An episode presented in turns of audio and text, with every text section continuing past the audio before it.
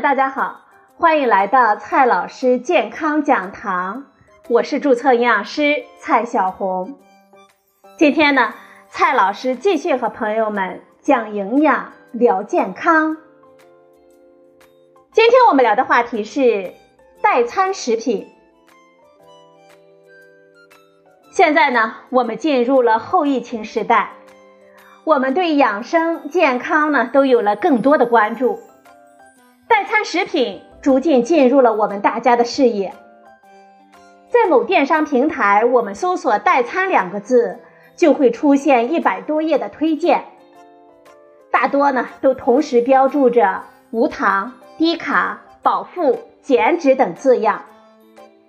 接下来呢，我们就来聊一下代餐食品。在我们中国，超重和肥胖的成年人的比例在百分之四十以上，这就意味着每五个成年人当中就有两个需要进行体重管理的。中国超重和肥胖医学营养治疗专家共识二零一六中提到。配合营养代餐的强化生活方式的干预，比单纯的膳食支持和教育能够更加有效的降低患者的体重。我们对体质指数大于等于二十八的肥胖患者进行了观察，用全营养代餐食品代替每天的晚餐，随访了五周之后发现，代餐干预可以减轻肥胖患者的体质量。改善脂肪的分布，同时呢，能够有效的调节血脂和血糖，有利于改善肥胖患者的代谢水平，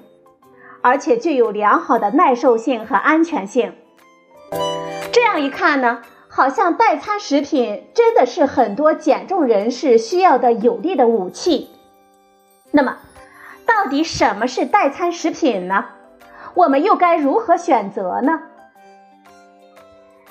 其实，在今年的一月一日，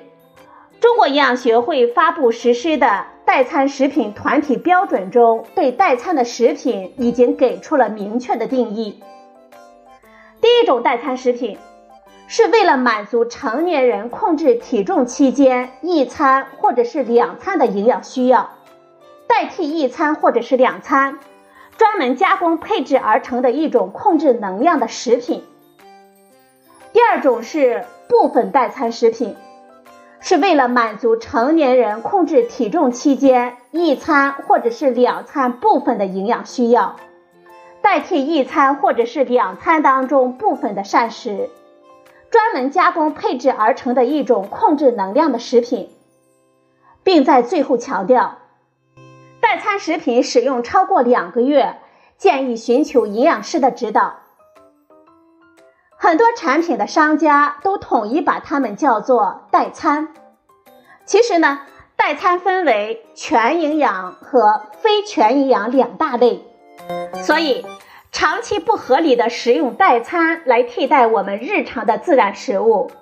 可能会使我们体内的碳水化合物、蛋白质、脂肪摄入不均衡，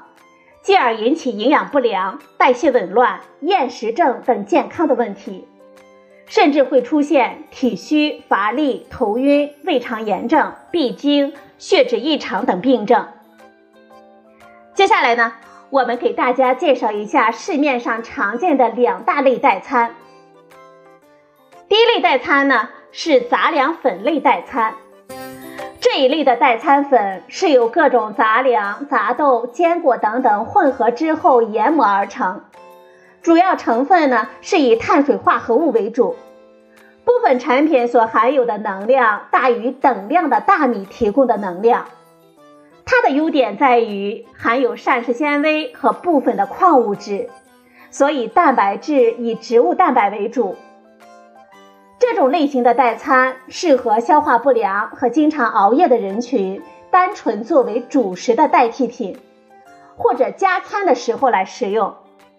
这样呢，可以弥补日常膳食当中杂粮摄入的不足，满足食物多样性的要求。但是因为它的蛋白质、微量元素、矿物质含量不均衡，所以呢，不适合减重的人群长期作为单一的食物来源来使用。第二类代餐呢是全营养类代餐。这类代餐一般是以高蛋白质、高膳食纤维、低糖、低脂、营养全面均衡为特点，添加了抗性淀粉、麦芽糊精等等，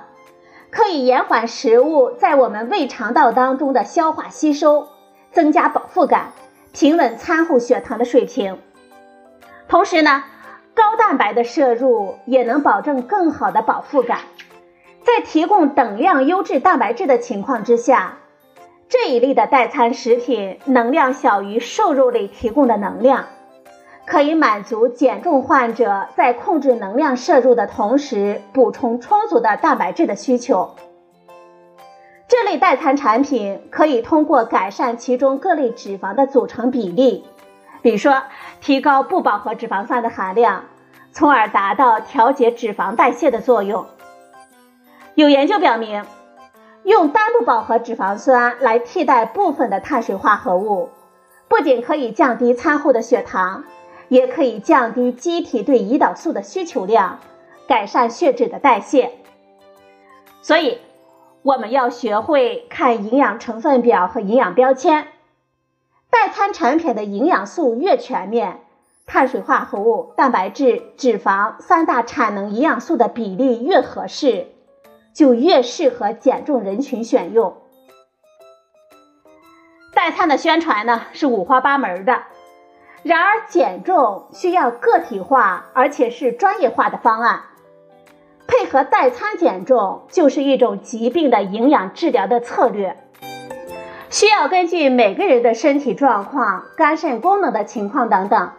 再结合生活方式的干预，才能够有效、安全、长期的实施。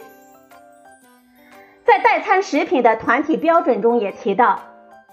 对于长期食用代餐食品和部分代餐食品的人群来说，每日最低摄入的能量不得小于八百千卡。如何掌握具体的减重能量，应该咨询医院专业的营养师或者是营养医生。在代餐食品的加持之下，才能更好的保障健康的身体。好了，朋友们，今天我们聊的话题是代餐食品。今天的节目呢就到这里，谢谢您的收听，我们明天再会。